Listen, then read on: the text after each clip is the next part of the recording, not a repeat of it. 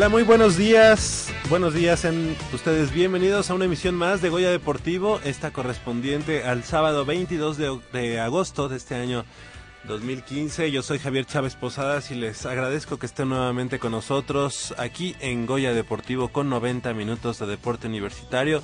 Deporte de la máxima casa de estudios estamos transmitiendo completamente en directo a través del 860 de amplitud modulada desde esta nuestra casa Radio Universidad Nacional en Adolfo Prieto número 133 aquí en la colonia del Valle. Nuestros teléfonos 55 36 89 89 con cuatro líneas a su disposición, así como la sin costo 01800 505 26 88. Nos puede seguir la huella también a través de www.radiounam.unam.mx. Del otro lado del micrófono, como cada semana, nuestro compañero y amigo en la, operación de los controles técnicos, Crescencio Suárez. Muy buenos días. Y de este lado del micrófono, bueno, también nuestro productor, Armando Islas Valderas, que debe estar por subir aquí a nuestra cabina de transmisión.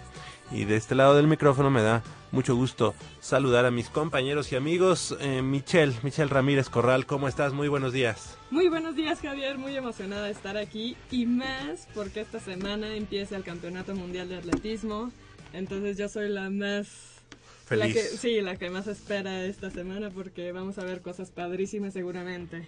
Y lamentablemente eh, por México creo que van cinco, cinco elementos eh, y preocupante lo que, lo que sucede en el atletismo mexicano que poco a poco, pues eh, de, de un año para otro, siempre teníamos 25, 24 elementos, luego tuvimos 15, luego tuvimos 10 y para este año 2015 vamos con cinco, cinco competidores, cinco atletas representando al deporte nacional, así que pues ahí nos platicarás un poquito más de esa situación. Y también me da mucho gusto eh, saludar a Nayeli, Nayeli Rodríguez, muy buenos días, ¿cómo estás? ¿Qué tal? Muy buenos días a todos ustedes, a toda la nuestros radioescuchas. Contenta de estar otro fin de semana con ustedes. Pues sí, como comentas, lamentablemente que tengamos muy pocos este atletas que, que vayan a esa competición, pero esperemos que den lo mejor.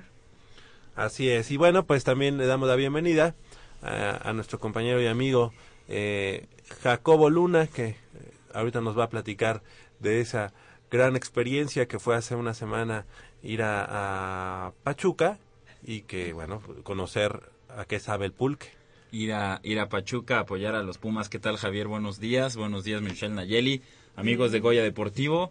Fue un día productivo y, muy bueno en general, sobre todo por la victoria de los Pumas 2-1. Sobre Pachuca una victoria sufrida, eh, como pocas o, como pocas veces hemos visto a los Pumas peleando hasta el final, sacando la victoria. Y rápidamente vamos a tener información eh, sobre los mexicanos y particularmente sobre Brenda Flores, que participará en los campeonatos mundiales de atletismo allá en Beijing. Pero ya esta mañana ya hay nuevo monarca mundial en la maratón de hombres. Es eh, de Eritrea, el chico de 19 años, Girmay Gebrasilace. 19 años, campeón mundial. Eh, en 2 horas, 12 minutos y 27 segundos ganó la maratón allá en Beijing. Perfecto, campeón mundial. Campeón mundial. Ok, ¿y cómo se llama? Girmay Gebrasilace. Ok, bueno, pues de Eritrea, 19 años, cumple 20 en noviembre. Perfecto, felicidades para eh, Giresai, o esa cosa que dice. Muy bien. Pues vamos a iniciar precisamente con la información en cuanto al Mundial de Atletismo. Y es que Brenda Flores Muñoz, fondista Aureazul, junto con cuatro atletas mexicanos más, acudirá al, al, Campeonato Mundial de Atletismo a celebrarse allá en Beijing, China, del 22, o sea, a partir del día de hoy, como ya decía Michelle, hasta el próximo 30 de agosto, un certamen avalado por la Federación Internacional de la Especialidad, la IAF, por sus, sus siglas en inglés. Así es, Javier, la doble medallista en Toronto 2015 y alumna de psicología en la FES Iztacala, competirá en las pruebas que la hicieron subirse al podio en la justa canadiense, es decir, en los 10.000 metros planos donde logró oro y récord panamericano. Este campeonato significa la última prueba de la temporada para la deportista Puma, quien tiene en puerta los Juegos Olímpicos de Río de Janeiro, y no será la primera vez que compita fuera del continente americano, ya que el año pasado compitió en la Copa, Continental en Marrakech, donde obtuvo el sexto lugar en los 5.000 metros planos. Así es, y bueno, pues además de Brenda, quien competirá el próximo lunes 24 de agosto a las 20.30 horas eh, locales, o sea, a las 7.30 de la mañana, hora del centro de México, los marchistas Eder Sánchez, Horacio Nava y Julio César Salazar, al igual que Alejandra Ortega, también participarán en dicho mundial. Lo que comentábamos, ¿no? Cinco, cinco elementos son los que estarán representando al deporte y al atletismo universitario y eh, pues vamos vamos a ver qué tal qué tal le va a los Pumas digo a, a esta atleta Puma y que pues que le vaya bien en este mundial no Así es, Javier. Fíjate que hace un poco menos de una semana entrevistábamos a Brenda y ella nos decía que ella va por su propia marca, va a competir contra sí misma porque ella sabe que eh, en estas justas eh, mundiales y tanto para Río, ella todavía está un poquito abajo en los tiempos, en las marcas que está trabajando para alcanzar este pues los primeros lugares, pero no todavía no su el trabajo que ella tiene no está programado para que ella alcance medalla, por ejemplo, en la justa mundial o en la justa de Juegos Olímpicos. Pues sí, pero a final de cuentas el tiempo que tiene a lo mejor no está para pelear en las medallas de, de Río, pero sí de todos modos creo que es este ya ya es un hecho que estará por allá, ¿verdad? Ah, no, sí, ella ya tiene marcas, marcas para Juegos Olímpicos y bueno, en, en Campeonato Mundial ya está ahí. Perfecto. Pues eh, enhorabuena, la verdad es que ha sido una una trayectoria en pleno, en pleno ascenso y qué bueno por, por, por esta atleta universitaria Brenda Flores, que ya fue en algún momento premio Puma. Así es, me parece 2015, 2013, 2013. 2013. Sí. Pero pues tiene todo, todos los argumentos para para hacer nuevamente en este 2015, ¿por qué no? ¿Por qué no pensarlo así? Este premio Puma, dos, eh, de, digo, como mejor estudiante deportista.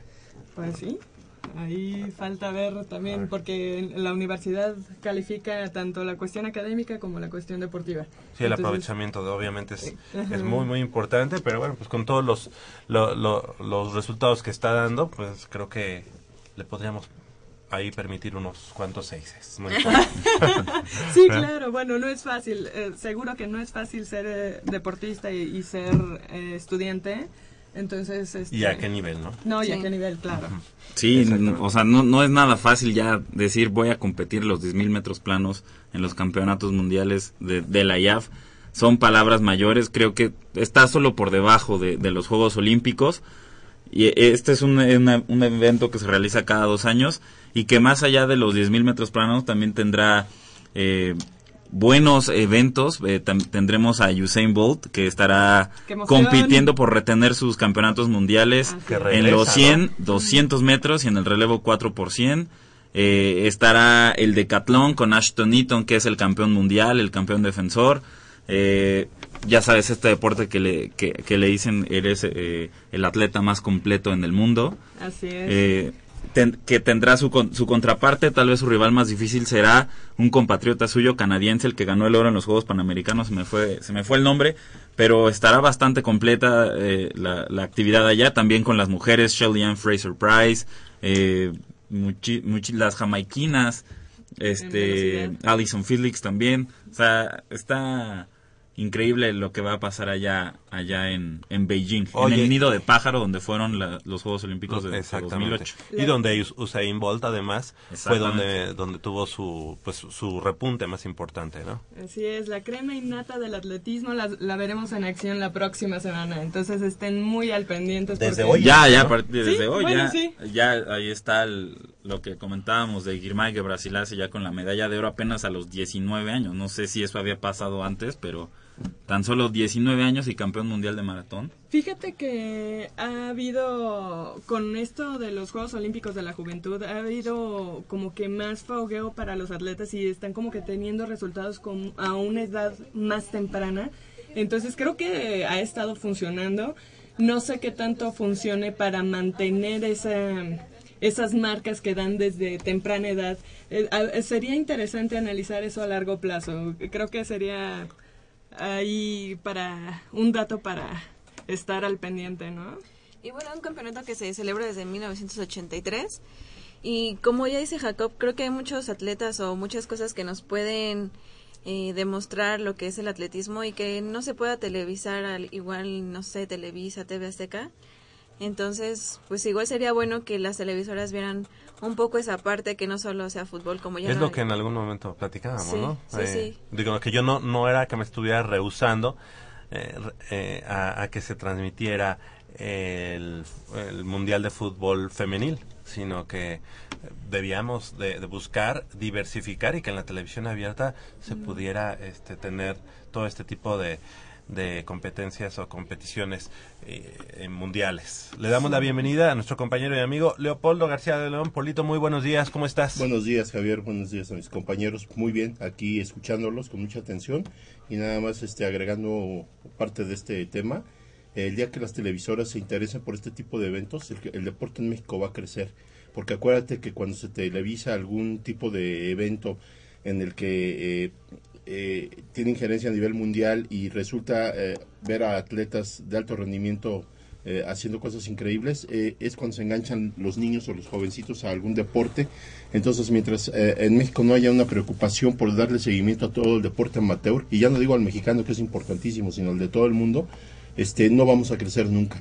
Porque se improvisa de último momento, acuérdate ahora con los triunfos de, de nuestra arquera este, en Juegos Olímpicos, eh, fue cuando empezó a tener el boom la arquería aquí en, eh, en México y, por ejemplo, en nuestra universidad, ¿no? Sí, sí, sí. Entonces, este, pues el Mundial de Atletismo yo afortunadamente cada año lo he, lo he podido seguir, es en televisión de paga, es, es un espectáculo fuera de, de- de- de todo lo que te puedas imaginar. La verdad, ves unas cosas impresionantes y, y los atletas más exquisitos que hay en el mundo. Entonces, en México se necesita hacer algo por el deporte amateur. Te venía escuchando eh, que ahora vamos con una delegación de cinco atletas. Sí, es una tristeza paupérrima. Y ya deja tú este el número de atletas, ¿no? Sino que antes las delegaciones, al ser más, eh, más numerosas, es porque eh, había más atletas que daban marcas o estaban cerca de la elite, y ahora resulta pues que con cinco atletas, este, pues no podemos figurar en nada, ¿no? Y hablas del, del atletismo, pero así podemos hablar de la natación y podemos hablar de muchas federaciones que están de cabeza y que desgraciadamente afectan a lo que es el deporte mexicano y siempre estaremos en la penumbra mientras no se arregle todos estos problemas y las televisoras le pongan tanto interés a, a los eventos deportivos en México como este lo hacen en otros países, ¿no? Eh, en otros países eh, el deporte amateur está muy bien promovido y un una prueba de nuestros vecinos. Eso es lo que deberíamos de copiar de los gringos, por ejemplo. Y que La tanta promoción. falta hace, ¿no? Porque también eh, si enfocas a la gente a, a algún deporte, en vez de que esté en las calles Así es. eh, haciendo cualquier cosa, podrías enfocarla, eh, distraer su mente en algo positivo y pues ahí te sale a lo mejor una Nayeli El, que se va a- Eh, el niño, el niño o el joven te lo pedirían, Mitch. Claro. Porque el niño es eh, muy eh, eh, especial en seguir eh, a los atletas o ejemplos que Claro. le agradan, ¿no? Entonces, eh, mientras no exista una difusión a la altura de un país como México, no podemos avanzar. Como que es un círculo vicioso, Sí, ¿no? claro. Eh, no hay infraestructura y por tanto, entonces no hay buenos atletas y entonces no hay una cultura de deporte es. y eso te lleva a ese círculo que, que la verdad es que va enterrando pues las ilusiones de, de un país en cuanto a deporte porque se nos vende que el fútbol, el fútbol soccer, el fútbol asociación, es en donde supuestamente México es muy popular y además es poderoso. Claro. Y vemos que en la realidad, cuando lo, lo pones en perspectiva, pues ni una ni otra, ¿no?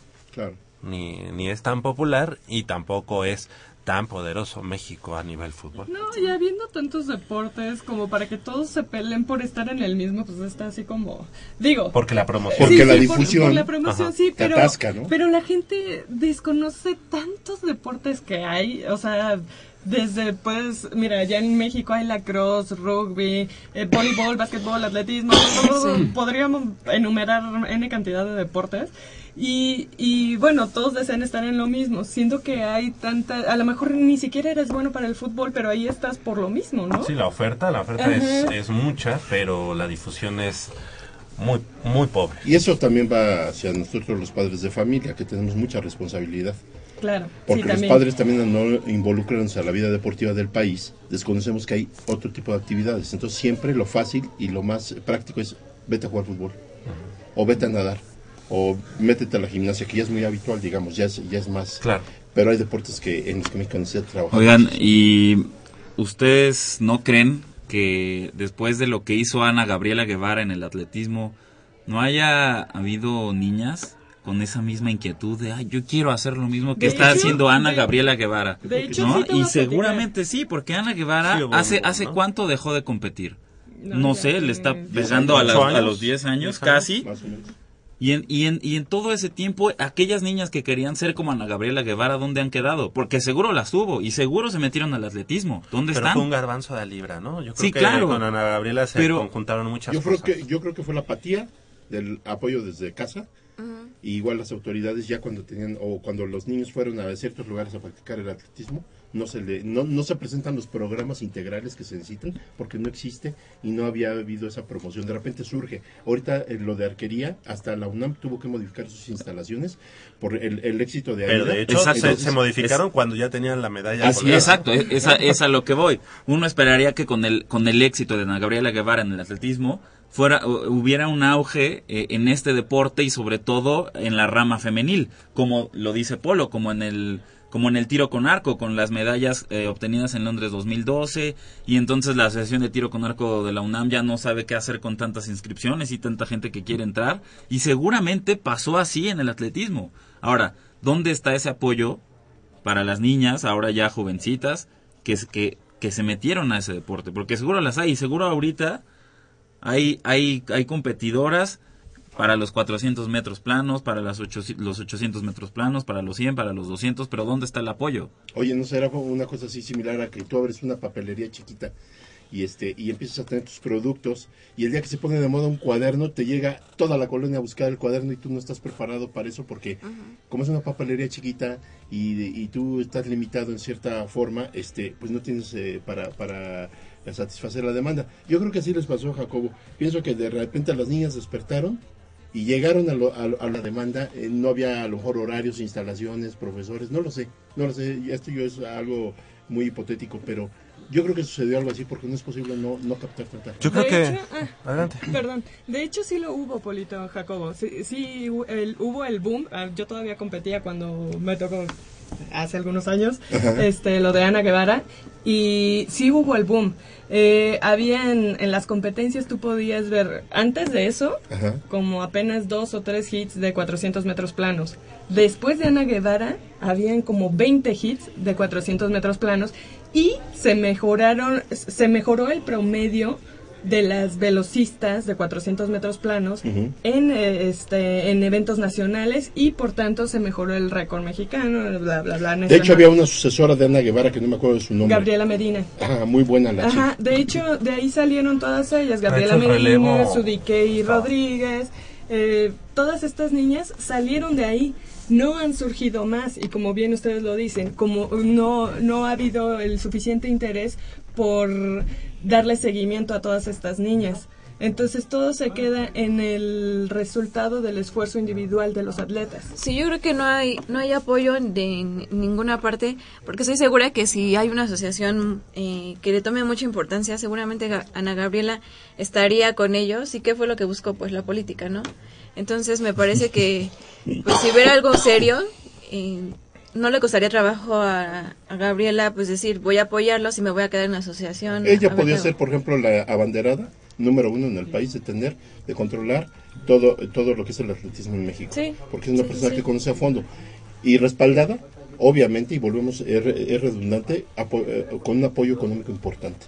Fíjate que sí hubo, eh, sí, ella sí tuvo interés. De hecho, este, en Nogales, Sonora, eh, y- ella hizo una pista de atletismo eso. A lo mejor, eh, digo, también es permisible que, digo, no, no tiene la obligación de, de, de seguir o No, de no. apoyar el deporte. Pero, pero si ella ella hubiera quiera. querido, sí, si ella hubiera querido, ¿por qué no? O sea, ¿por qué no darle todo ese empuje? Porque ella pasó, porque todo. ella sufrió todo eso. Entonces, en, en ese sentido, pues sí. pero tampoco es como una obligación de que cada atleta, lo mismo podríamos decir de Alejandro Cárdenas. ¿Y qué hizo en CONADE Alejandro Cárdenas?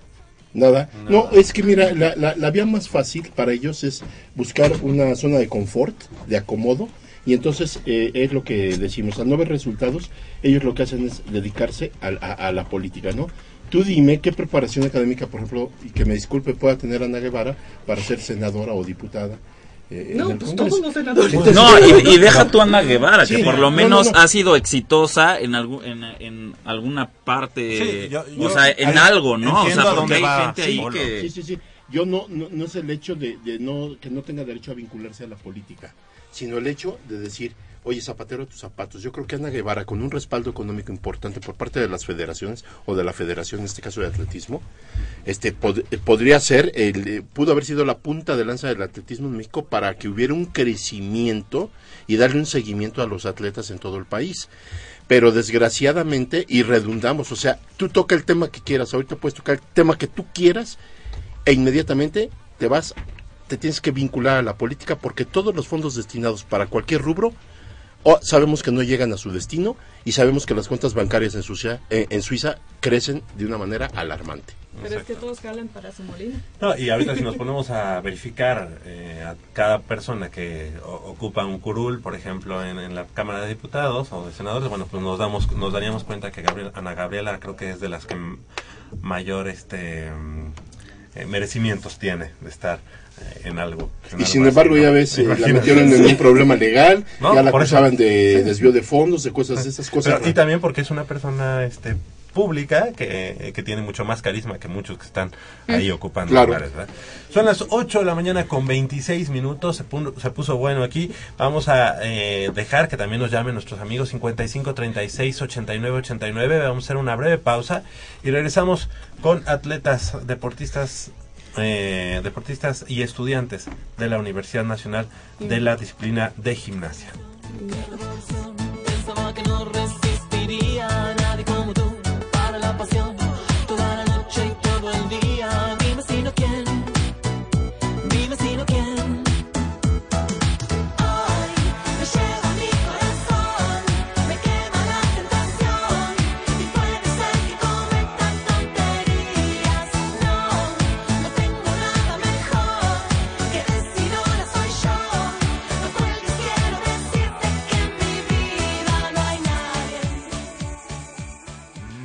está buenísima.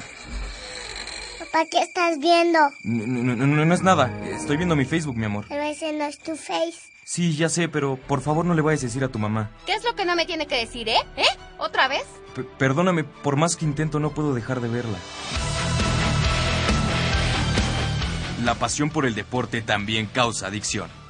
www.deportes.unam.mx Noticias, videos, convocatorias, medicina del deporte y mucho más.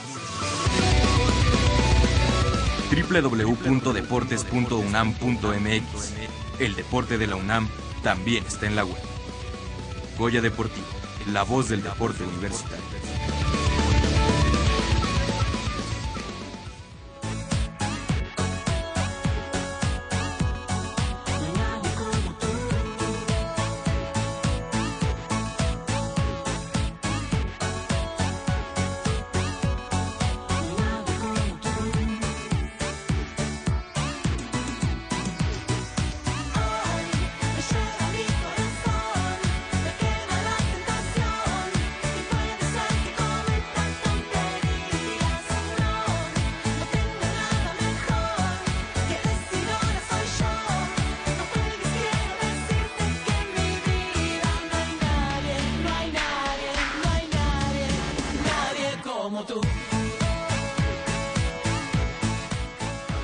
Son las 8 de la mañana con 29 minutos. Estamos de regreso aquí en Goya Deportivo y les recuerdo los teléfonos 55 36 89 89 con cuatro líneas a su disposición, así como la sin costo 01800 505 26 88.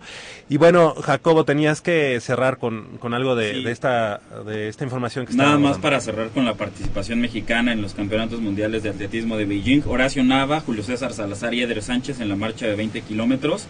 Pero curiosamente, en, la, en el registro oficial, en la página de la IAF por país, solo están registrados estos tres atletas. Dejan afuera a Brenda Flores para los 10.000 metros planos y a Alejandra Ortega para la marcha de los 20 kilómetros. Pero bueno, en total son ellos cinco los que competirán allá y esperamos que, que Brenda Flores pueda regresar con un buen resultado y, por qué no, con una medalla de Beijing.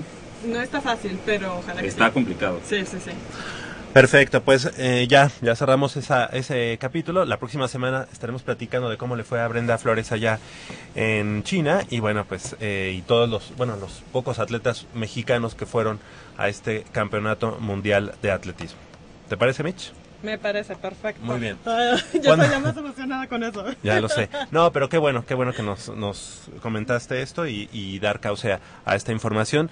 Cuando son las 8 de la mañana con 30 minutos, pues les damos la bienvenida a nuestras amigas de eh, la Sexteta Puma de Gimnasia Aeróbica, que obtuvo la medalla de bronce en la modalidad de aerodance allá en eh, San Diego, California, en el campeonato... eh, ¿Y por qué dice Sexteta? No sé. Ah, bueno, no, pero a lo mejor porque faltó alguien. Yo creo que faltó alguien. De Sí, perfecto, ok. Y bueno, pues les damos la bienvenida. La escuadra felina estuvo conformada por... eh, estuvo conformada por Fiona Irish Rojas. Muy buenos días, Fiona, ¿cómo estás? Hola, buenos días. Muy Gracias bien, por estar con gracias. nosotros nuevamente, alumna de la Facultad de Arquitectura, así como Alejandra Itzel Ortega Escobar de la Facultad de Química. Muy buenos días, Itzel. Hola. ¿Cómo estás? Bien, bien. Bueno, gracias por estar con nosotros. También le damos la bienvenida eh, Carla Pil- Pilar, Carla Pilar eh, Rugeiro, Rugerio, Ajá, perdón, perdón. Rogerio. Rogerio, Rugerio. ah, con. Rugerio Hernández Cobos de la Facultad de Ingeniería. Muy buenos días. ¿Cómo estás, Carla? Hola, buenos días. Bien, gracias. Gracias por estar con nosotros esta mañana. Así como Estefanía Chantal Franco San Juan, ella de la Facultad de Contaduría y Administración. Hola, ¿Cómo buenos estás? días. Muy buenos bien, días. gracias. Lo dije bien, ¿verdad? Sí. Perfecto, ok. Y Paulina Vázquez Beristain de la Facultad de Ciencias Políticas y Sociales. Hola, Hola. Ahí ya se ponen de pie aquí. Varios. varios. Ahora sí tenemos uno, dos, tres. Se ponen de pie. Ok. Cuatro en total. Y nos faltó, nos faltó Elisa. Sí. Elisa Macías de la Asociación de Gimnasia de la UNAM, a quien mandamos un saludo. ¿Por qué no vino? Pues no, no sabemos. Ah, ok. ¿Por qué no vino? Sí. no muy bien, bueno, le mandamos un saludo. Y también eh, Fiona Irish, que se adjudicó el décimo quinto sitio en exhibición individual, así como eh, esta atleta universitaria, o sea, Fiona, que está aquí con nosotros, también llegó a las finales en trío, junto con Estefanía Chantal Franco y Paulina Vázquez, quienes lograron colocarse en el octavo, octavo lugar tras 17 rutinas. Así que felicidades, que les deja esta, este campeonato allá celebrado en San, en San Diego, California? Fiona. Eh, bueno, pues estamos todas muy contentas, o sea, salimos muy contentas de esa competencia porque pues para muchas de mis compañeras es la primer medalla internacional. Entonces, este, pues sí, fue como un super logro llegar llegar hasta ahí con la rutina de, de grupo. En este caso van como selección nacional, como equipo de la UNAM, representando a ambos, obviamente. Eh, bueno, pues siempre la camiseta de la UNAM bien puesta, pero pues allá tenemos que, Ir por México. que ir por México, así es. Y a ver, platícame, y, eh, Alejandra, Alejandra Itzel, ¿te gusta que te digan Alejandra o Itzel? Alejandro, Ok. Ale, platícanos, eh, ¿a quiénes se tuvieron que medir, contra quiénes participaron en este campeonato? Pues bueno, fueron muchísimos países y bueno, en la, en modalidad donde nosotros competimos éramos ocho, ocho grupos y pues iba Uruguay, Colombia, Argentina eh, y pues China. China. Exactamente. Nunca faltan. Nunca faltan exactamente. Y, pero seguramente esta medalla de bronce pues le sabe a oro, ¿no? O sea, digo, es un, es un campeonato mundial, es eh, a nivel internacional. Platícanos un poco de, de, esa, de ese sentido de una medalla de bronce. Bueno, pues yo nunca había estado en una competencia internacional. Y no me sabe a oro, me sabe a bronce, pero es un bronce que nos costó mucho trabajo y mucho entrenamiento, mucho esfuerzo, trabajo en equipo y pues fue una gran experiencia, o sea, desde subirte al escenario que es distinto a los que yo había, donde me había subido y pues como estar viendo y conviviendo con personas de otros países, fue una gran experiencia. ¿Y cómo es el, el caso que se da esto de que en esta competencia internacional a la que fueron, eh, son seis, digo, ahorita estábamos haciendo la aclaración, son seis participantes y en la eh, Universidad Nacional solo participan cinco. ¿Cómo, cómo se da eso? Eh, ¿O a- a- son reglas? O... Eh, sí, como que cada competencia es diferente. En, Aquí, en esta competencia que se llama Nash, que siempre se hace en Estados Unidos, pueden ir desde 4 a 8. Entonces, pues ya tú sabes cuántos metes en tu grupo. Y, por ejemplo, la universidad son 5 y para federados son 6. Y, no, 8. 8. Entonces, como que sí depende de la competencia cuántas personas Sí, nosotros- pueden ir en el aerodance. Nosotros fuimos con 8 al nacional y después tuvimos que modificar a 6 para San Diego, para competencia en San Diego. Digo, a mí de la, Claro. de la, de la, de todas las modalidades que ustedes hacen en la gimnasia aeróbica, a mí la que más me gusta es el, es el aerodance. Pero ustedes en, en Universidad Nacional ganaron eh, medalla en trío y es donde su- podríamos suponer que vendrían más fuertes. Sin embargo, ahora se dio esto en aerodance. ¿Cómo, cómo le sienta o, o a qué se debió el...? ¿Cómo se tienen que adaptar además, Ajá. Carla? Bueno, eh, yo siento que la diferencia es que en la rutina de aerodance son cuatro elementos los que tienes eh, pues permitidos hacer y hay un límite de dificultad. Y en el trío no hay límite de dificultad y me parece que los elementos son 10. Entonces ahí es donde existen las diferencias contra otros países. Ok, y luego competir contra las chinas, que no es cosa así, pequeña cosa, ¿no? Estuvieron en, los, en el medallero seguramente las chinas. Sí, segundo lugar. En segundo lugar. ¿Quién y en ganó? primer lugar Estados Unidos. Argentina. Oh, ¿Y se esperaban, este, por ejemplo, eso de Argentina? ¿Ya conocían un poco de su trabajo, Pau? Sí, un poquito. Bueno, eh, aunque yo tiene muchos años que no voy a esa competencia, pues sí, o sea, trato de seguirla. Y por ejemplo, Fiona, que se ha ido varias veces y nos había comentado que Argentina eh, se caracteriza por llevar, sobre todo, eh, un aerodance muy bonito. O sea, sí, era, siempre ha sido de los fuertes en esa Es competencia. de los fuertes. Ok. Y bueno, eh, ¿cómo, o sea, nosotros hemos seguido la, la trayectoria de- de- del equipo de, de gimnasia aeróbica de la universidad y nos da mucho gusto que estas generaciones como que se ya se vienen un poco, este, que renovando, ¿no? Digo, Fiona es, es, es eh, muy joven, obviamente, pero ya es veterana, ya, ya, ya habíamos... Es ancestral. ¿no? Pero, pero a final de cuentas ya el día de hoy que nos, nos acompaña también eh, Ale, Alejandra, a ella no la conocíamos, eh, o a lo mejor la vez pasada no quiso venir, ¿verdad? pero ¿cómo, es, cómo se da este cambio generacional eh, en el equipo de, de- de gimnasia? ¿Cómo este, están empujando fuerte las chicas que vienen a- atrás de ustedes? Platíquenos un poco de cómo se da esto. Sí, de hecho eh, se está empezando a armar un grupo pues de varios principiantes en los que nosotros pues lo poco o mucho que podemos aportar de nuestras experiencias, de los elementos, eh, todo lo que sabemos lo, lo podemos lo ponemos en práctica con ellos. Y pues sí, o sea, la idea es que el equipo de gimnasia siga siendo fuerte como hasta ahora y pues que siga también cosechando más medallas en las próximas universidades. De hecho, hubo ahora en la universidad una pareja nueva, digo, ya que no está Juan José, este, se, se renovó la pareja y no tuvieron un mal lugar, creo que quedaron por ahí del cuarto, algo así, ¿no? Entonces, eh, creo que, o sea... Eh, Ya al llegar a la universidad ya es... Sí, pero, o sea, llegaron, no obtuvieron medalla, pero quedaron en cuarto para hacer su primer, primera universidad eh, como pareja. Creo que no está nada mal. Eh, O Ah. sea, creo que esto habla de que pueden tener un seguimiento bastante bueno para los próximos años, ¿no? Claro. Estefanía, en este caso, eh, ustedes van a San Diego, están eh, representando a la universidad y están representando a México. ¿Quién paga? Ustedes lo pagan. Os Digo, esa, aunque, Sí. aunque Acá nos, porque- nadie nos escucha. No, yo creo que es muy importante eso y decirlo y, Sí, sí, sí. y más aquí en Radio Universidad, ¿no? Porque hemos estado platicando de, de, de los apoyos que se le da a ciertos deportes y a lo mejor a otros no tanto. Entonces, sí, nos gusta platicar. Eh, me parece que sí recibimos un pequeño apoyo de la universidad, pero lo demás nosotros lo, lo, lo absorbimos todo y también hicimos un evento, este, una evaluación, invitamos a equipos cercanos como el Estado de México, un colegio de Cuautitlán Izcalli y el IMSS, pero no asistió, bueno, Ujú. pero hicimos un- una evaluación eh, previa para el nacional y ahí recaudamos fondos para precisamente para todo nuestro viaje y podernos ayudar un poco más.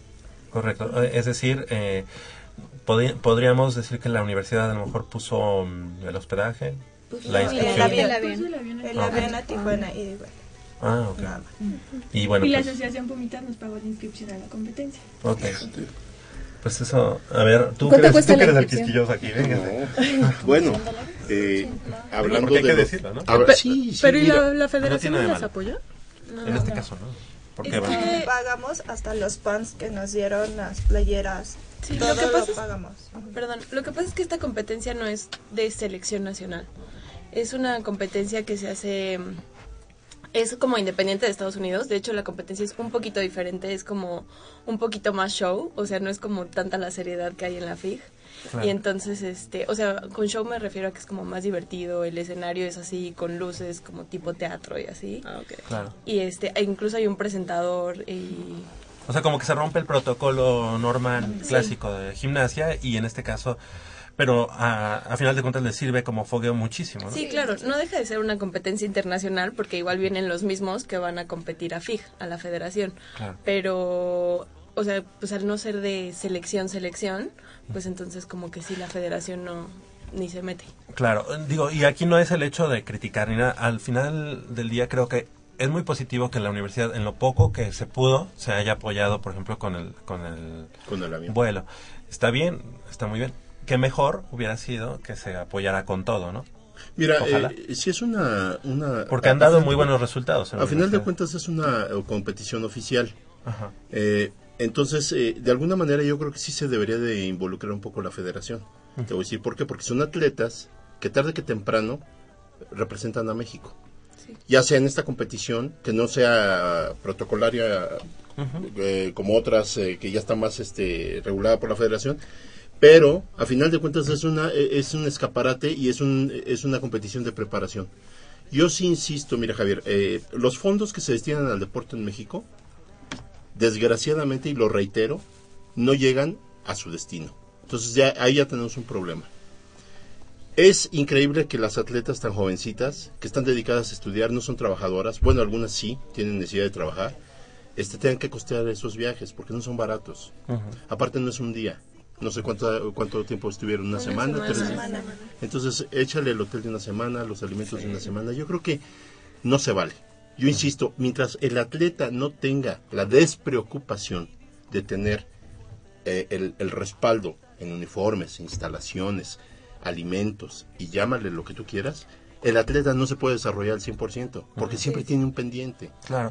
Ahora, digo, hace, un- hace Tiene unos, dos hace porque unos son meses... atletas y, Y son son, estudiantes, estudiantes, ¿no? exactamente. Hace unos meses nos fuimos a Tijuana Así y, es. a ver a los Pumas y cruzamos. Ustedes tuvieron que hacer la cola de ahí de... ¿Cómo se llama? ¿Cómo se llama donde cruzamos? Sí, la- Eh, Garita. por, por, por- por- por Otay o por San Isidro. Por, Por San donde- Isidro. Por San Isidro. Ah. Bueno, ustedes se darán cuenta de los Imagínate contrastes, eso, ¿no? ¿no? A la hora de Sí, ir sí. atravesando de un lado y del otro. es una depresión, y ¿no? nos acusan Cuando luego ya de malinchistas, pero es una tristeza estar de nuestro lado y ver lo que hay. Ve- ahora sí que ver lo que vemos. Y pasas 50, 100 metros de la frontera y parece que este parece que entraste al paraíso, ¿no? Y me refiero a cuestión de infraestructura en cuanto a limpieza y todo este rollo. Bueno, Sí. fíjate, esa cruzada, ¿cuánto nos tardamos tú y yo? El día que fuimos a ver a... hora y media, ¿no? Más o menos. Y, y creo que nos fue bien. haciendo cola, ¿no?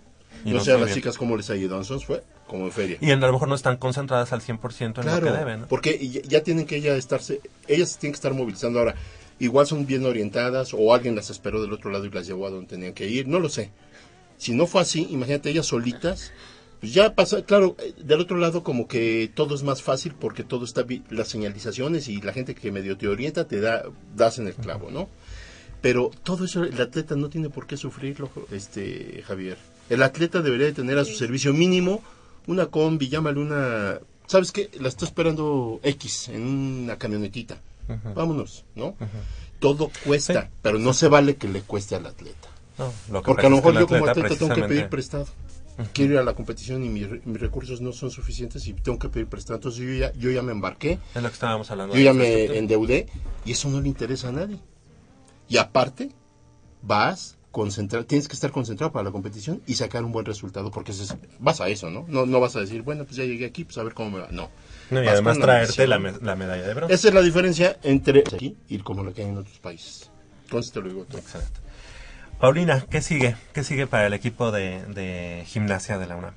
Eh, bueno, pues la siguiente competencia es el Campeonato Panamericano y pues por desgracia eh, en el nacional no clasificamos como grupo, o sea, en, Aerodance ya no pudimos clasificar al, al Panamericano pues por unos errores que se tuvieron el primer día de competencia que fue el que contaba como clasificatorio, pero... Ahí van eh, como, como equipo de la universidad. Ajá. El equipo no, no, no, este, no pasó, digamos. El Aerodance no, o sea, Ah, con la que ganamos ahora en, en San Diego no. Eh, clasifica el trío, que es el trío de la universidad, eh, clasifica Fiona, y de universitarios nada más nosotros. Sí, ¿no? nada más. Y bueno, más, o sea, los que vienen atrás, que también son universitarios, pero son de prepa, clasifican en individual varonil Salvador Sánchez, en pareja Salvador y Paulina Valencia, y en trío Daniela Martínez, Salvador Sánchez y Carlos. Carlos. Carlos. Ellos son otra categoría. Sí, sí, ellos están en prepa y son los que vienen para la universidad. Pero igual, eh, en la competencia, compe- ¿compiten en otra categoría? Sí. Sí, Ah, ok. Sí, más chiquitos. Una categoría más abajo. Lo que estábamos hablando entonces de las generaciones, ¿no? Todos ellos mm, no, no los conocemos o no, no, no recuerdo yo. Esperemos tenerlos por Ya, allá. ya les tocará. Pero pronto. empujando, ¿verdad? Exacto. Sí, vienen Qué bueno. Ok. Y muy fuertes. Era, era lo que te quería preguntar. Y, o sea, a final de cuentas, estos chicos que vienen, vienen a tomar la estafeta de ustedes en un mismo nivel, ¿cómo los ven ustedes? ¿Cómo los ves, Carla? Eh, vienen más fuertes. Eh, ellos han, creo, entrenado toda su vida y están súper emocionados por ir a una universidad, por subir de categoría clase 1 y seguir como con la cosecha que hemos estado haciendo hasta ahorita. Y están muy motivados, muy, muy, muy motivados. ¿A qué hora están entrenando ustedes para invitar a, a nuevas chicas y chicos que se quieran sumar al, al equipo? Sí, necesitamos más gente. Eh, entrenamos de 2 a 4 y media. Ok. ¿En eh, dónde? todos los días en el frontón cerrado, a un lado de trabajo social. Ok.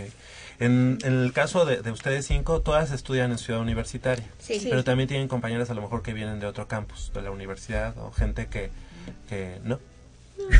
No, no, todos son de Ciudad Universitaria o de las prepas, alguna prepa. Sí. sí. Ok, bueno, pues eh, invitar, bien importante que se, que se sumen, porque digo, a final de cuentas ya, incluso cuando ya están en la prepa, a lo mejor ya son un poco grandes para iniciar, ¿no? En la gimnasia. O tienen todavía, bueno. Pues todavía Pues se mira, puede. yo entré a gimnasia aeróbica cuando entré en la carrera. Yo hacía otros deportes, Pero obviamente. tú entraste como de chiquita. 14 años, ¿no? Ajá, yo Porque estaba... estás bien chiquita, digo. Yo te veo y digo, pues tiene 16 años, ¿no? Como el niño de bioquímica, ¿no? No, de hecho, de hecho, yo ya terminé la carrera, ya la Fíjate. siguiente universidad no me toca. Y yo entré cuando entré a la carrera, le fui a hablar con Luz Delfín y ya me aceptó en el equipo. Ah. Sí, pero Tiene pacto- habías es que hecho- tiene Pero pacto con el había, diablo. había hecho Pero- gimnasia, Sí, no manches, había hecho este, gimnasia antes, taekwondo, o sea, todo el tiempo hice deporte. Ah, ok. Pero pues... Eso te sirvió. Ajá, eso sirve. Ponle un uniforme de secundaria. No más te vas a clases. Ponle un uniforme de secundaria. Bueno, pero- Muchas gracias. ¿De verdad? Pero si haces maestría, sí podrías seguir en, en Ah, universidad, claro, ¿no? porque creo que son siete universidades las que puedes. Seis en Ah, licenciatura y dos en posgrado. Y hasta sí, 27 posgrado. años, 11 meses. Sí. sí, todavía tengo Algo. años y, y de universidad. Ok. Oye, y, eh, Nadie se ha despedido de universidad, ¿verdad? De ustedes cinco. O sea, Pues, ah, bueno. nos- de nosotras dos fue la última de licenciatura. Ah, pero ya están buscando ahí en posgrado. Pues en eso andamos. Oye, platícame algo rapidísimo. Yo tengo una duda porque me, me decían que eh, eh, ahora en las rutinas que se hacen en, en la gimnasia aeróbica, o no sé si solo es en el aerodance, eh, ustedes me aclararán, eh, ya se permiten acrobacias y estas cosas, ¿no? ¿Qué, ¿Qué tanto les afecta a ustedes como ya de que no tenían permitidas esas cosas y de repente ya las generaciones que vienen, pues ya son más acrobáticas, ya le meten más caché a las rutinas? ¿Qué tanto afecta eso? Pues sí te afecta un poquito. O sea, no es obligatorio meter acrobáticos en las rutinas. Solamente como para ya hacerla más vistosa, adornarla o que te beneficie un poco en artística. No te dan como un plus si metes un acrobático. ¿no? Ah, ok. Pero sí se puede calificar de mejor manera si la sabes meter, acomodar bien en tu rutina y si las ejecutas de una manera bien. Y sí nos afecta bastante, yo creo, porque pues a la mayoría, o sea, nosotros empezamos desde chiquitas y pues te enseñan lo que es aeróbica, básico, o sea, no había acrobacia, no se permitía ni un parado de manos, ni un arco, nada, nada, nada. Y de repente así pueden meter todo eso y ya grandes, pues dices, ¿de dónde? ¿Y por qué cuando dices grandes te me quedas viendo? Es que si ya está, la. Llevábamos acrobacia, porque Pau y Pili tienen acrobacia. Y esto, ajá, aprovechamos que ellas ya hacen habían hecho artística. artística desde muy pequeñas y pues ya nos metimos acrobacia en el aerodance. ¿Pero es en todas las modalidades? muchísimo. Sí. Sí, solo se pueden meter dos acrobáticos. Órale, qué interesante, porque es, es un factor que a final de cuentas, no sé, ellas todavía siguen en, en la próxima universidad, ¿eh? bueno, si Dios lo permite, ¿no? A- Acá también. Y este, y ya las generaciones que vienen y Ya que ya te vengan acá pa, pa, pa, haciendo las volteretas y haciendo todo eso y tú con tus algunas limitantes, por así decirlo. Se va adecuando, ¿no? Sí, dices, Claro. chin, yo también quiero hacer algo así, que se vea bien, espectacular y que te sume unas décimas por Claro. ahí, ¿no? O que te la reste, es lo malo. Pues Sí. es que las acrobacias las aprenden desde que van en el camión al CCH. Eso que a la hora de bajarse y subirse no se Sí. para el camión, pues a fuerza Es la ventaja. Es la ventaja. Lo tenemos en el. ADN. Pues les queremos agradecer que hayan estado esta mañana con nosotros. Felicidades, felicidades a las seis, aunque ahorita estén aquí nada más cinco. Y bueno, obviamente eh, darle eh, también la- el agradecimiento por estos grandes resultados a las entrenadoras Luz del, Delfín Erosa, quien, a quien le mandamos un saludo, y también a la profesora Araceli Ramírez de allá del equipo de gimnasia de la Universidad Nacional. Felicidades a todas ustedes. Para nosotros, para nosotros son de medalla de oro. Yo quiero agregar algo. Esto, el esfuerzo que hicieron las chicas económicamente y, y atléticamente y en su deporte, es, enaltece todavía más el, El- eh, eh, el el nombre de la universidad. Créanme que es un orgullo de verdad, de verdad, este, contar con personas como ustedes preparadas y sobre todo este, entusiasmadas y, que entregan el corazón por su universidad, por su estudio y por su deporte. Yo las felicito y para mí todavía vale más que un bronce, ¿eh? para mí es un oro, pero enorme, las felicito y ojalá sigan igual o mejor. Muchas gracias. Muchas gracias, Fiona Irish, eh, de la. Facultad de Arquitectura. ¿Cómo va la facultad? Muy bien, pues pesadita como es arquitectura. Sí. Pero bien. Si bien, no, bien. tú deja, deja la ¿Por qué dices arquitectura. Muchas gracias a Ale, de la Facultad de Química. Muchas ¿Ya terminaste entonces? Sí, ya en- estoy como en la tesis, Ok, ¿qué carrera? esperando la titulación. Química de alimentos. Química de alimentos. Muy bien. Pues, ¿Qué tal salen las cubas bien? Fíjate que a, a mi hermana también este, le mando un saludo. Ella es ingeniera en alimentos de la FES Cuautitlán. Pero siempre le decían, ah, qué bueno, entonces tú sí sa- A ver si luego me explicas cómo hacen los chiles en nogada. y se trauma, ¿no? Carla Pilar Rugeiro.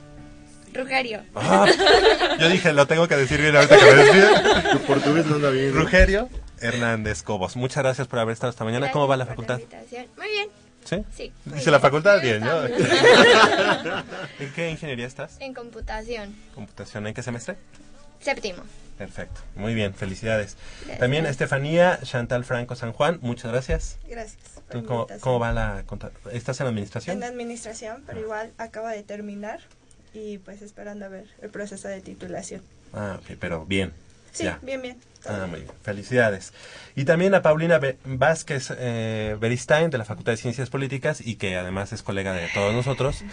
No, de casi todos nosotros. ¿Cómo va la facultad? Muy bien.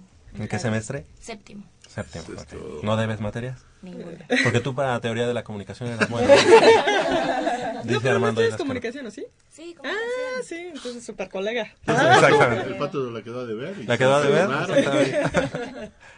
Muy bien, muchas gracias chicas, felicidades. Felicidades. Son las 8 de la mañana con 54 minutos, vamos a hacer una breve pausa aquí en Goya Deportivo y regresamos con más información del mundo deportivo de la universidad.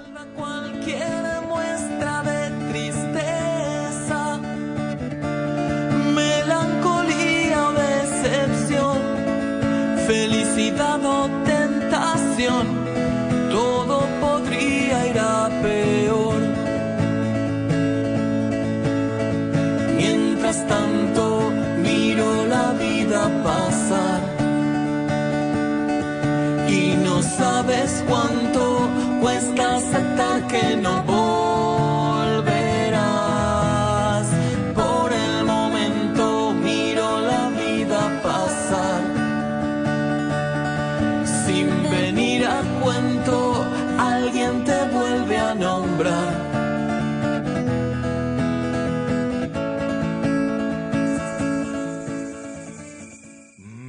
Está buenísima. Papá, ¿qué estás viendo? No, no, no, no, no es nada. Estoy viendo mi Facebook, mi amor. Pero ese no es tu face. Sí, ya sé, pero por favor no le vayas a decir a tu mamá. ¿Qué es lo que no me tiene que decir, eh? ¿Eh? ¿Otra vez? P- perdóname, por más que intento no puedo dejar de verla. La pasión por el deporte también causa adicción. www.deportes.unam.mx Noticias, videos, convocatorias, medicina del deporte y mucho más. www.deportes.unam.mx El deporte de la UNAM también está en la web. Goya Deportivo, la voz del deporte universitario.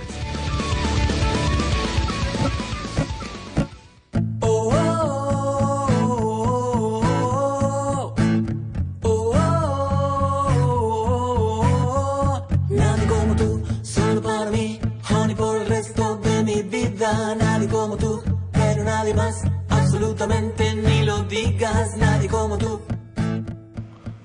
8 de la mañana con 56 minutos. Estamos de regreso aquí en Goya Deportivo y los invitamos a que nos llamen al 55 36 89 89 con cuatro líneas a su disposición y la da sin costo 01800 505 26 88.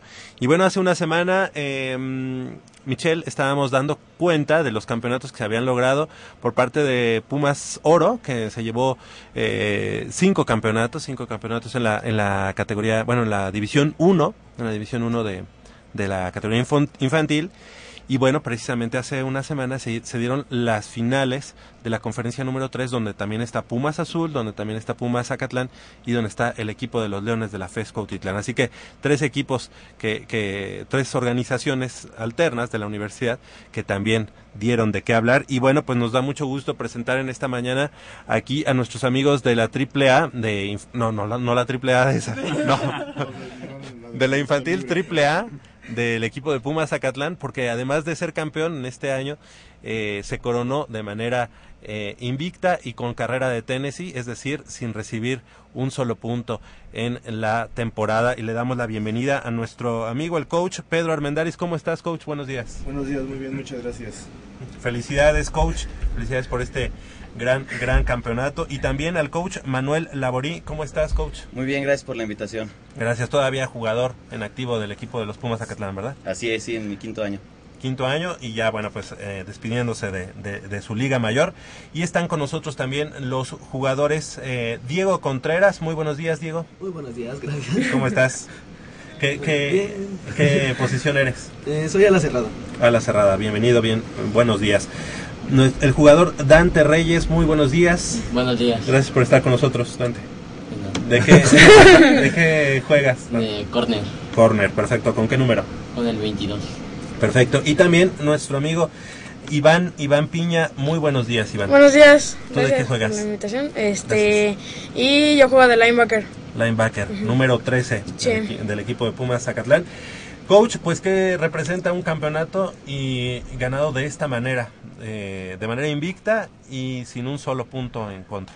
Pues bueno, mira, siempre trabajas en vías al campeonato, siempre es el, el objetivo a, a conseguir, pero el hecho de haberla conseguido Tennessee pues fue un plus, ¿no? Porque realmente es algo muy, muy inesperado, pero que a la, a la vez es histórico, ¿no? O sea, no... Es, es muy difícil que alguien lo, cons- lo consiga y menos a estas, a estas instancias. Juego tras juego, esperabas que, pues no sé, no, no que esperaras, pero era un, un tema el, el no recibir un punto. Mm, No, en lo personal, yo no lo empecé a considerar sino hasta el- la cuarta jornada aproximadamente. Fue que dije, podemos hacerlo, pues hay que, hay que tratar de, pero así como tal, un objetivo, mantenernos así, yo no lo había tocado.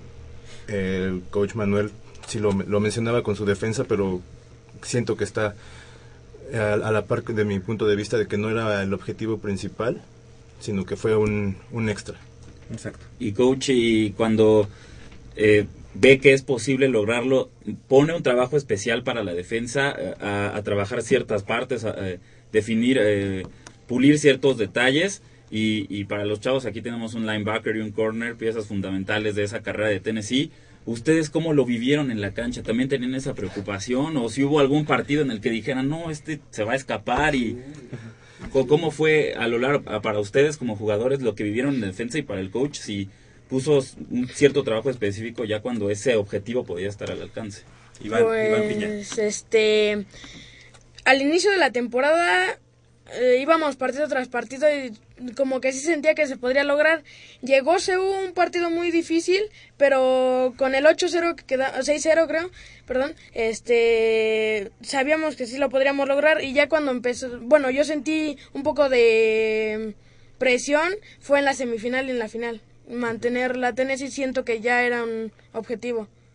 La semifinal que fue contra Búhos. Búhos, Búhos. y, y en el, ca- bueno, en el campo de, de, de, de Acatlán. Mm. Pero ahí también pues, se- impusieron que 19 puntos a cero, ¿no? Como que les a Búhos le agarraron la medida y creo que las tres veces que se enfrentaron fue más o menos el mismo el mismo score, ¿no? Sí, el primer partido que fue contra ellos, el scrimmage, fue 12 12-16 el marcador. Ahí fue el único, par- El eh, único partido, partido. donde recibieron puntos, pero fue de scrimmage. Sí, fue scrimmage. Eh, el equipo no tenía tanto ritmo y todavía se estaba implementando el sistema, los, los chavos lo estaban asimilando. Y ya para el partido de temporada fue cuando podemos decir que más la sufrimos, porque no, no respondieron bien a los ajustes o se tardaban en, en sus lecturas. No, incluso est- estuvieron a punto de, de anotarnos. Hubo una, hubo una escapada importante, pero afortunadamente la, la paramos y ahí está, se mantuvo el cero. Coach Laborí.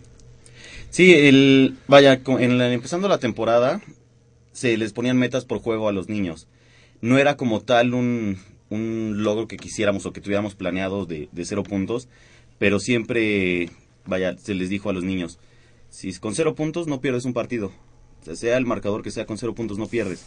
Entonces era parte de las metas, intercepciones, balones recuperados, en fin, era cero puntos precisamente para no perder el juego.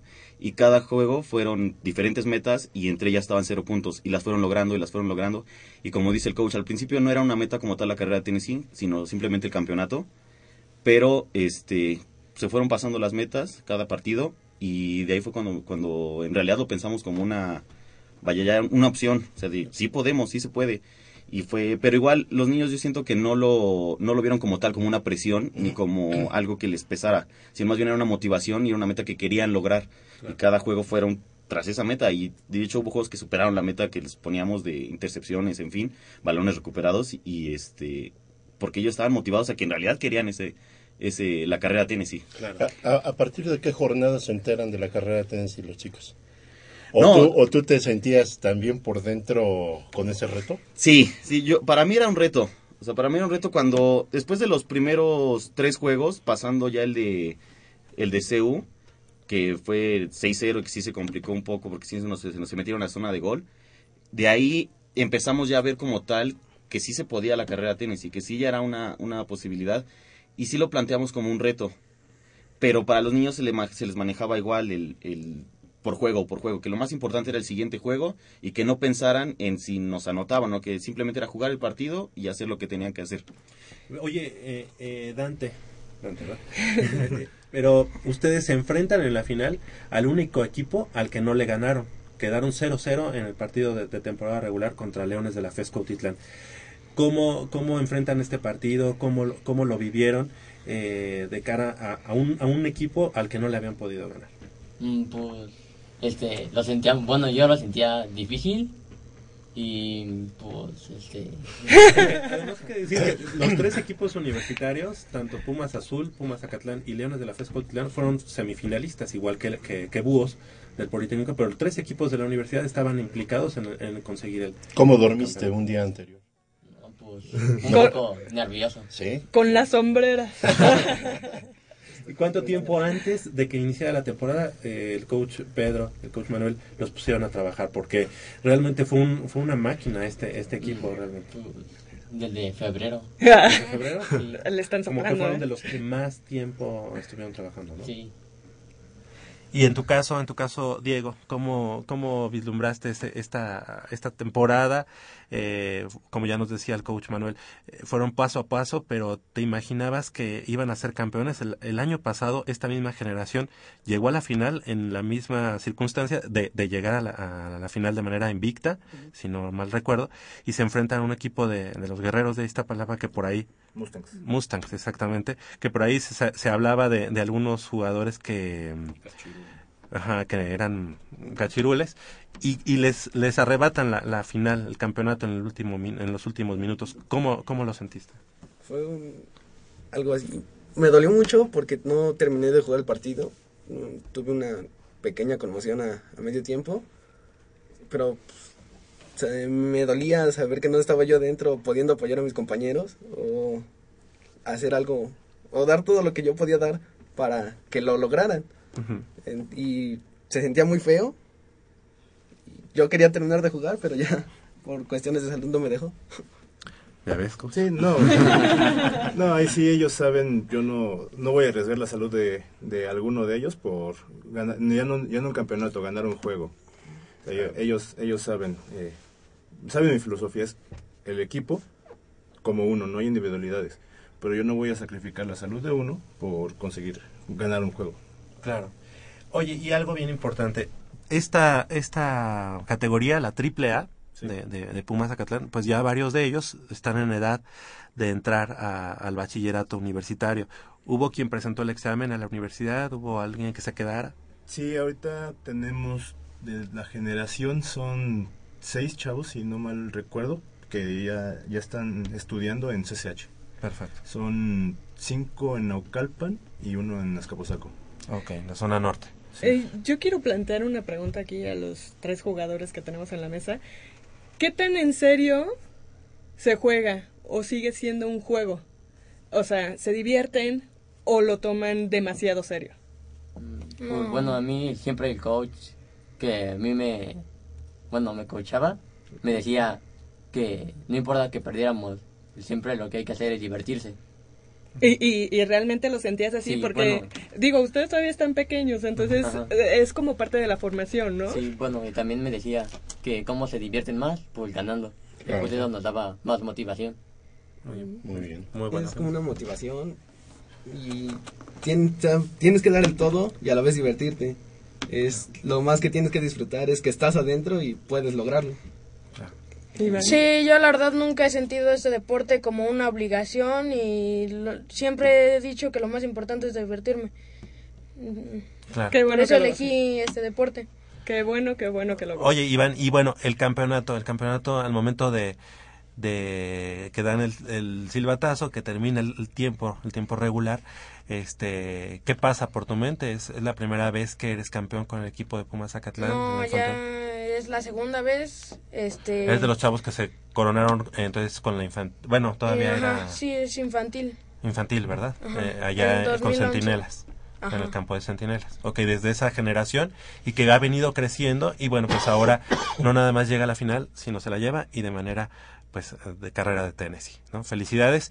Y bueno, algo importante, ¿qué sigue para ustedes como jugadores? Eh, Iván, ya este, estás en, en AAA, ya tienes que subir a, a juvenil. Eh, ¿Qué sigue? Pues yo la verdad este soy un año más chico que ellos y lo primero para mí es entrar a CSH y ya después este ver en juvenil. Ok, que- ¿tú ahorita ya presentaste el examen o No, el voy próximo a año? pasar a tercero. Ah, a tercero. perfecto. ¿Qué edad tienes?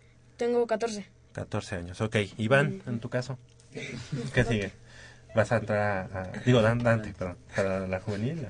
Bueno, es que me quedé en la escuela en la tarde Ajá. y estoy viendo las posibilidades para cambiarme en la mañana para seguir jugando. ¿Dónde te quedaste? ¿En qué escuela? En la anexa normal de Naucalpan. En Naucalpan. ¿Te queda cerca? ¿Te queda lejos? Pues, un poco lejos. en tu caso, Diego. Yo creo que sí voy a jugar juvenil. Pues no tengo complicaciones. ¿Ya en esta juvenil de otoño que viene? Mm, yo creo que sí. Perfecto.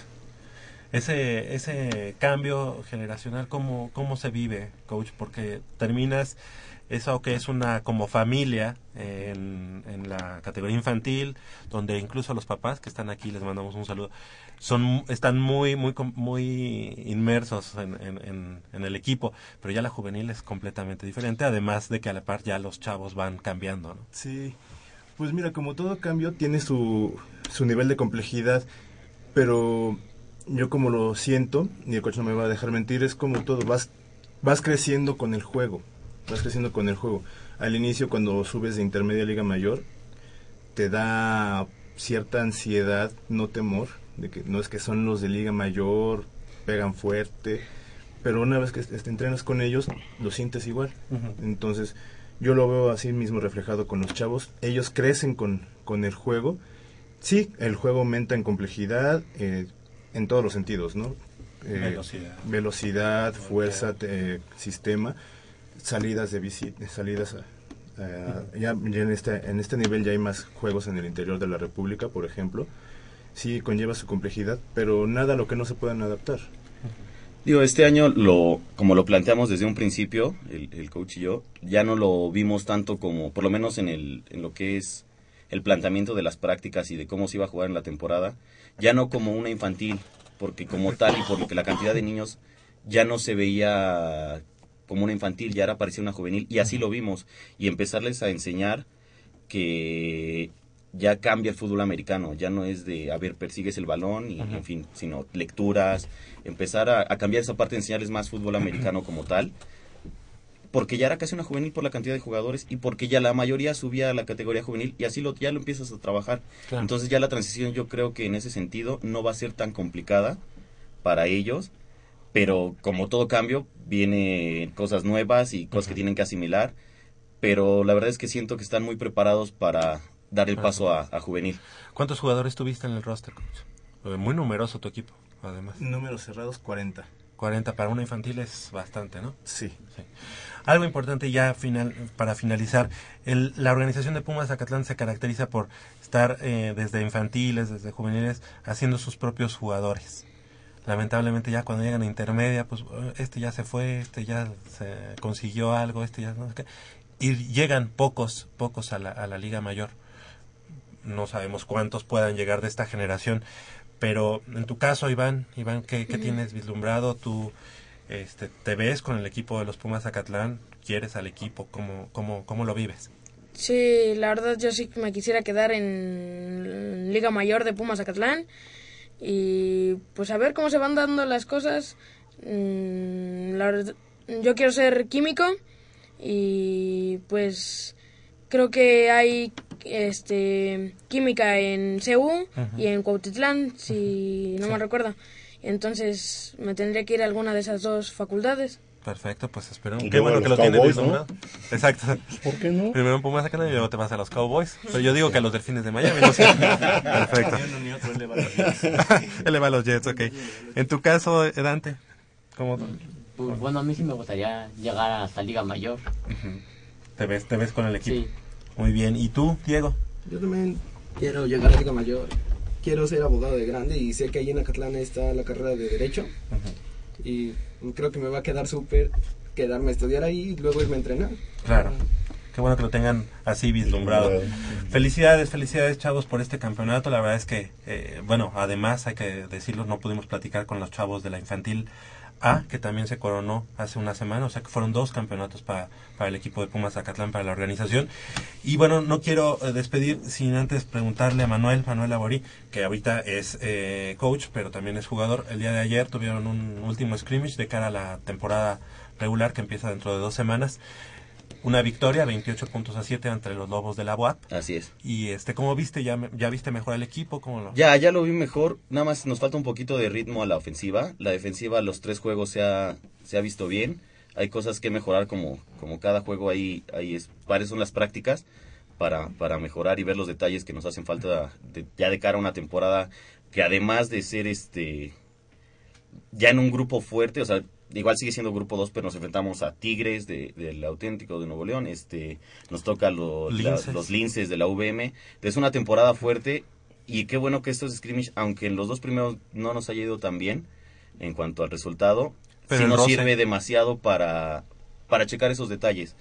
Es una temporada relativamente larga y entonces este, estos juegos son para, para checar los detalles y estar en una curva que va ascendente, ¿no? O sea, de rendimiento y, y la verdad es que ha mejorado, hay cosas todavía que mejorar y tenemos todavía tiempo para, para estar al tope de, de, de nuestro nivel. ¿Esperas despedirte como campeón? Es lo que esperamos todos y, y sí, obviamente ya me ha tocado ser campeón, pero y en tu quinto año irte siendo campeón, pues yo creo que es la mejor manera de despedirse. ¿Nos puedes mostrar tu anillo de campeón? Claro que sí. Digo, porque lo trajo. eh. Aguas porque la- luego aquí se nos... Mira, Pumas Zacatlán, campeón 2013. Exactamente, muy muy padre. A ver si no se te pierde por aquí. Aquí para que lo vean. No le pierdas la Misma vista, por equivocado. Sí. ¿A ti te tocó ser campeón en, en Sí, Liga como Mayor? coach, 2013. Como jugador no, Sí. Eh, me despedí subcampeón en 2011, pero como coach en 2000, ese mismo Ah, año 2013. Exactamente. Pues enhorabuena, enhorabuena. Yo eh, nada más le quiero decir a los niños, a los jovencitos, nunca, nunca, nunca descuiden los estudios. Eh, la esencia del deporte es muy importante en sus vidas y compaginarlos es lo mejor que les pudo haber sucedido porque muchos quisiéramos o muchos quisieran haber tenido esa oportunidad. No la desperdicien, pero no descuiden la escuela y menos el deporte. Tienen un futuro muy halagador ustedes y con esa, con esa mentalidad les va a ayudar muchísimo y van a lograr muchos, muchos objetivos. Y qué mejor que sea en la Universidad Claro, Nacional, ¿no? La claro. eh, que- Siempre será un orgullo para nosotros, eh, todos los equipos Pumas, todos, todos, todos. No tenemos preferencia. Todo lo que sea Puma, sea de la UNAM, eh, tenemos que ver que se superen, ¿eh? Así es de que no descuiden ningún rubro, ¿eh? Abusados. Perfecto. Felicidades, al coach Pedro Almendaris. Muchas gracias, por haber venido. Gracias a Manuel Laborí. Gracias, Que haya éxito también en la temporada de Liga Mayor. Muchas gracias. Para Iván, muchas gracias, felicidades. Gracias. Gracias, Dante, y felicidades. Gracias. Y también nuestro amigo Diego, Diego Contreras, muchas gracias y felicidades por el Gracias, campeonato. gracias. Perfecto, pues que sigan en, en la categoría eh, juvenil, ahora la, veremos en, en los próximos meses, ya representando a los Pumas Zacatlán. Y bueno, pues nos ligamos, nos ligamos con, con la, la información de, de Fútbol Asociación, con eh, el equipo de los Pumas, que tuvimos una semana pues agradable, ¿no? Es decir, fuimos fuimos a- al partido contra eh, Pachuca, una, una muy buena victoria. ¿Qué, le- qué les deja? ¿Qué te deja de, de- de sentimiento y de, de lo que vimos en esa... En Eh, esa... Además, además de lo bien que se han mostrado los Pumas eh, en el ataque, con idea, con eh, generación de, de jugadas de peligro, también estos Pumas tienen garra, tienen corazón y tienen entrega. Cuando Algo que había faltado, Exactamente, o sea, algo que, que siempre ha, ca- ha caracterizado a este equipo, a este club, pareciera que en los últimos años había faltado, ¿no? Y, y- y no había ese carácter para sacar el resultado, no había eh, eh, esos argumentos para dar, dar este golpe de autoridad y decir, sí, tengo 10 hombres, pero aún así voy a sacar la victoria. Cuando se da la expulsión de, de, de Van Rankin, Sí, caray, parecía la, todo... la reacción de todos nosotros es... El esto- escepticismo, esto- ¿no? Esto ya fue porque el Estadio Hidalgo siempre es una plaza complicada. Pachuca venía jugando bien, que, que dio un muy buen partido, pero los Pumas saca- supieron obtener el resultado y supieron jugarle. Viene la expulsión de Aquivaldo Mosquera, se equilibran las, la, la situación en el terreno del juego y unos Pumas entregados, corriendo por cada balón eh, en cada rincón de la cancha, lograron sacar el resultado con un golazo de Javier Cortés que pues, Ya nos se tiene- extrañaba, ya se extrañaba. ya se extrañaba a Javier Cortés y lo volvemos a y lo, vol- y lo volvemos a repetir Javier Cortés ya encontramos su posición Javier Cortés tiene que quedarse Ay. ahí en el centro al lado de Matías Britos y dejarle las bandas a Fidel Martínez y a Ismael Sosa. Que, creo que eh, creo que Memo Vázquez ha encontrado no el once ideal de los Pumas para esta temporada no y yo creo que ningún otro jugador ya por ahí escuchábamos a Emanuel Ludueña un poco quejándose de no tener la, la titularidad pero pues realmente a quién a quién podrías mover en este momento cuando a Pumas no le duele en teoría nada Así es, eh, hablando de Ludueña, pues sí, está un poco dolido y como que ahí dando a entender que en diciembre que acaba su contrato, pues podría salir del equipo, ya que él lo que desea es jugar, ya que sabemos que en Santos era eh, titular y llegar a un equipo donde eh, tiene las posibilidades de jugar en como primer equipo y que no lo pueda hacer, pues quizás sí pueda hacer algo eh, que lo desespere, ¿no? Pero como comentas, creo que no, no puedes sentar a nadie. Encontraron el equilibrio. em, Ca- Javier Cortés, que había jugado en todas las posiciones y que, pues, igual como que él ya no sabía qué, cuál era su función y que, pues, Pero- Memo- y el sacrificio que ha tenido ha sido brutal no como Sí. que nunca Sí. lo, yo no lo recuerdo con ese tipo de, de sacrificio y de entrega para él. Mira, yo puedo entender la, la postura de la chita ludueña, mas sin embargo hay que recordar que él en algún momento en otros clubes fue inamovible eh, por su fútbol y por su juventud. Esto no quiere decir que sea un hombre viejo ni mucho menos, es un muchacho todavía muy joven, pero que ya ahora eh, los, los nuevos futbolistas eh, llegan a, a menor edad ya con una técnica, con una velocidad, con una idea del fútbol este ya muy muy este avanzada. Entonces ellos se van rezagando por lo mismo, ¿no? Ellos llevan tienen una curva de rendimiento que va eh, yendo hacia abajo ya cuando vienen eh, a, a- factor la edad y algunos otros elementos. Ajá, sí, sí. Y este y, y la verdad es que eh, yo considero que ahorita es inamovible el once titular que ha puesto Memo Vázquez con Cabrera con Cabrera en la banca con Cabrera en la banca. Oye, pero hablando de la chita de Ludueña, ¿qué balón le puso a Silvio Torales a media semana contra Sí, no, no, no. Cafetaleros de Tapachula? O sea, el tipo No tiene uno, calidad. dos, ¿eh? Sí, pero es- ese, ese, ese último gol de Silvio Torales, el, el- el balón como por arriba de Sí, la sí, sí, sí, sí, defensiva. y, y lo comentamos eh, este Ah, y yo le decía a Javier y que tendrá 40 años y seguirá con lo mismo. Aquí el problema es que, fíjate, yo yo lo que le decía a Javier, le digo, mira, la chita ludueña eh, definitivamente es un fuera de serie, le digo, pero ahorita los 11 Pumas están corriendo Sí, dentro de la cancha sí, y el la sí. chita no tiene ese, jamás en ningún equipo se le pidió sacrificio, entonces él, eh, él sería un jugador flotando adelante de media cancha que poco nos podría ayudar. Y si tú ves ahorita los 11 titulares, están, pero los 11 están corriendo y están moviéndose a una velocidad tremenda y todos hacen labores de sacrificio. Y no solo eso, a la hora de recuperar el balón, todos van a la ofensiva. Entonces, In- incluso Lalo Herrera, que está como, como único punta, también lo ves presionando en la salida, Así es. intentando recuperar Así balones, es. botándose tantito para entrar en contacto con el balón. O sea, es un equipo bastante entregado y tú lo dijiste, tiene sacrificio, algo que no se había visto y en este momento Daniel Ludueña no puede ofrecerte eso. no, no, él tendría que ser un jugador que nada más recibiera balones a modo para darle proyección al equipo. Y si te das cuenta, las veces que ha entrado Cabrera, el equipo baja de ritmo. Con Cabrera se baja mucho el ritmo. No sé si sea para congelar un partido, no sé si, si sea para eh, darle otra fisonomía al planteamiento. Es que Cabrera siempre, siempre quedó a deber. En, Pu- en Pumas siempre quedó a deber. Yo Sí. siempre. Yo siento.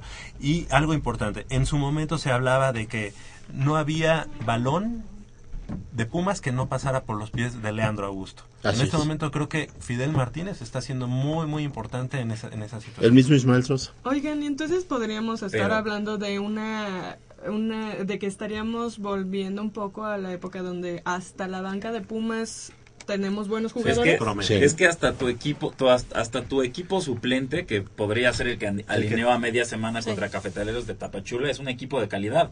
Y el equipo que hasta hace dos años era tu Era equipo titular. Así es. Porque hace algunas temporadas yo recuerdo que en esta mesa nos estábamos lamentando de todo esto, de todas las situaciones que sucedían dentro del campo, ¿no? Sí. Y ahorita pues se está rever- revertiendo esa situación, entonces Pero no es, un es- reconforta, ¿no? es un espejismo. O sea, ya, esta ya es jornada 5. Podemos ya pensar en, en un Pumas que sí nos esté... ¿Más estable? eh, ajá, que sea, que sea real.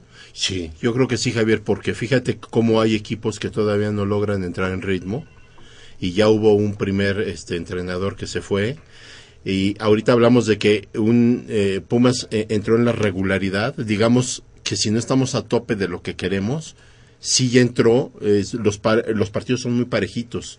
No ha habido altibajos muy, digamos, muy notorios. Eh, el caso de Puebla es muy especial.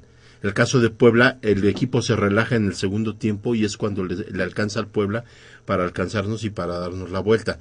Entonces, yo siento que ese partido, y yo te lo decía, fue en un momento clave, qué bueno que sucedió, porque los despertó. ¿Sabes qué? Es jornada 4 E hizo los cambios. y no, ajá, y no puedes estar este, ahorita ya eh, durmiendo en tus laureles. Y la- la- eso se transmite en la mentalidad de los jugadores. Yo escuchaba ayer a, a Matías Britos que él dice, a mí no, no me importa ni el goleo, no me importa ni la selección nacional, no me importa nada, me importa el sacrificio del equipo. Yo quiero que esto se convierta, eh, que esto sea a nivel equipo, no personal. Yo dejo a un lado lo personal, pero yo quiero con Pumas, este, y que a nivel personal se ve muy bien. muy bien. Sí, ¿qué, qué revancha le está dando el fútbol a Matías Britos, ¿no? Después Ajá. de su salida de León, cuando parecía que el tipo ya no tenía nada más que ofrecer en el fútbol mexicano, lo agarraron los Pumas.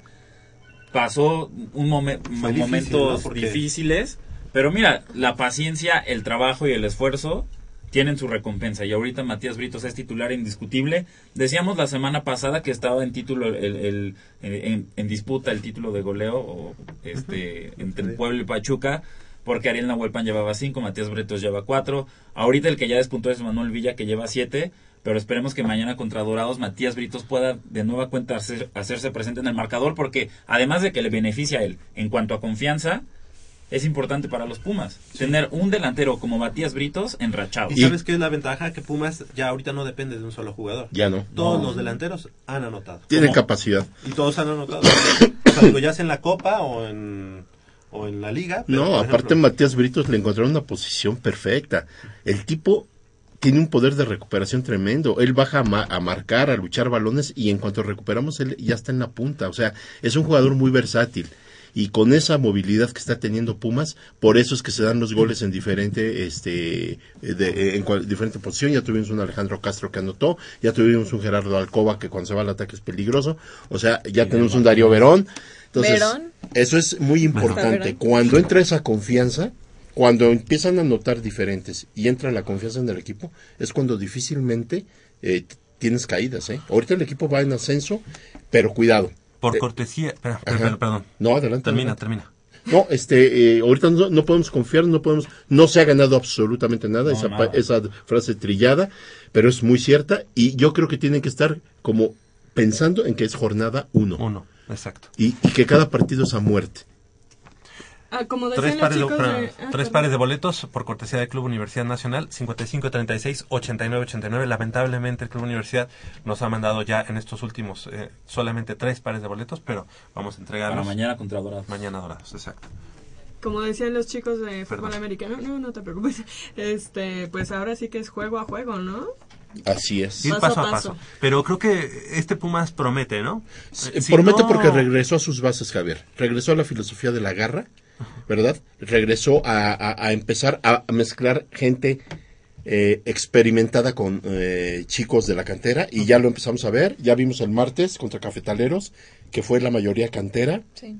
Con las sincronizaciones de Torales, de, de Lacha Ludueña, con Dante, ¿verdad? Y en fuera los demás son canteranos. Entonces eso habla de que estos jóvenes que eh, jugaron el martes, cuidado, ¿eh? Ya son presión para el equipo titular. Y eso es lo que necesitaba Pumas, competencia. No se puede relajar. El que No se puede relatar. Prueba de ello ya, lo te- la prueba más fehaciente es David Cabrera. Cabrera fue a la banca, Hacha Ludueña fue a la banca con, con la investidura que es este tipo en toda su carrera. Va a la banca, ¿por qué? Porque lo que está buscando Memo Vázquez es precisamente el octavo campeonato, está buscando trascender con esta gente y sobre todo que se vuelva a retomar la esencia de lo que era. Y Alejandro Castro, bien, ¿eh? Sí, Está muy o- bien. o en, o en es- en ese mismo tenor está lo de Marcelo Alatorre, cuando todos pensábamos que iba a ser el inamovible por, por la banda derecha, llega José Carlos Van Rankin de Panamericanos y rápidamente le quita el lugar, ¿no? Y entonces Y es un aviso de Marcelo de la Torre, si eres refuerzo, pero también ponte las pilas. Y, y- y trata de pelear por, por ese lugar, que lo veremos mañana contra Dorados como Porque Van titular, está- seguramente, porque Van Rankin está expulsado. Pero, pero fíjate, por ejemplo, Los ganadores son de, lo- de los boletos rápido, Lucero eh, Licona, Saúl Soto y Lourdes Angulo.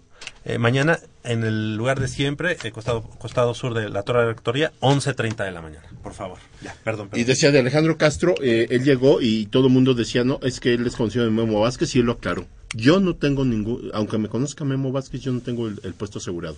Y prueba de ello, que él, eh, está rindiendo, está eh, ayudándole mucho a Pumas, está jugando como queríamos que jugara, pero, insisto, yo no veo a ninguno con un puesto asegurado. Yo no veo a ninguno inamovible. Yo veo una competencia leal y una competencia que está enriqueciendo lo que quiere Pumas para esta Y temporada. eso está padre. Ajá. Sí, sí, sí. Y está, y está llegando la gente, nuevamente. Eh, Otra vez. A la tribuna, ¿no? Así o sea, a es. la tribuna. Oye, la mejor cosecha goleadora de Pumas en 13 años eh, durante cinco jornadas disputadas de la Apertura 2015. La última vez que se hizo fue en el verano 2002, cuando nos dirigía Hugo Sánchez, y hasta la jornada 5 los Pumas habían marcado 13 goles, pero llevaba 9 en contra, 3 más de los que lleva ahorita. Fíjate. O sea, en 13 años no habíamos visto un inicio tan avasallador y tan contundente de Pumas en cuanto a ataque. Y el martes no fue la excepción, ¿eh? Sí, no, el martes eh, siguió con ah, el sello de, de, de- de golear. Claro, no siempre van a ser goleadas, ¿eh? Yo creo que el día de mañana están las cosas dadas, ¿no? Para un buen Mm, para mí no rival pequeño. Sí, pero no hay que confiar. No, no, no, para un buen resultado. Así es, porque Dorados también ahorita está desesperado. Acuérdate que Sí, ya ahorita la desesperación- porcentual ya Bueno. lo volvió a echar a- a- al, sótano. Ok, bueno, estamos llegando al final de esta emisión. Del otro lado del micrófono, Crescencio Suárez en la operación de los controles técnicos y Armando Islas Valderas en la producción. Y de este lado del micrófono nos despedimos. Michelle eh, Ramírez Corral, muchas gracias. Muchas gracias, Javier. Les mando un beso, Puma. ¡Mua! Exactamente. Nayeli, Nayeli Rodríguez, muchas gracias. Así es, muchas gracias y que ganen los Pumas.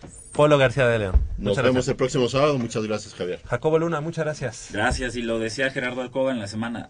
Preocupan más los equipos dolidos como Dorados. Entonces ya veremos qué, qué sucede mañana. Esperemos que ganen los Pumas. Gracias. Yo soy Javier Chávez Posadas, les agradezco el favor de su atención, no sin antes invitarlos y recordarles que el próximo sábado en punto de las 8 de la mañana tenemos una cita aquí en Goya Deportivo con 90 minutos de deporte universitario, deporte en la máxima casa de estudios. Hasta la próxima. Es por él que a veces no me duermo. Es por él que pensando me pierdo. Este amor sí que me revolucionó. Hoy lo vi y me quedé temblando. Me escondí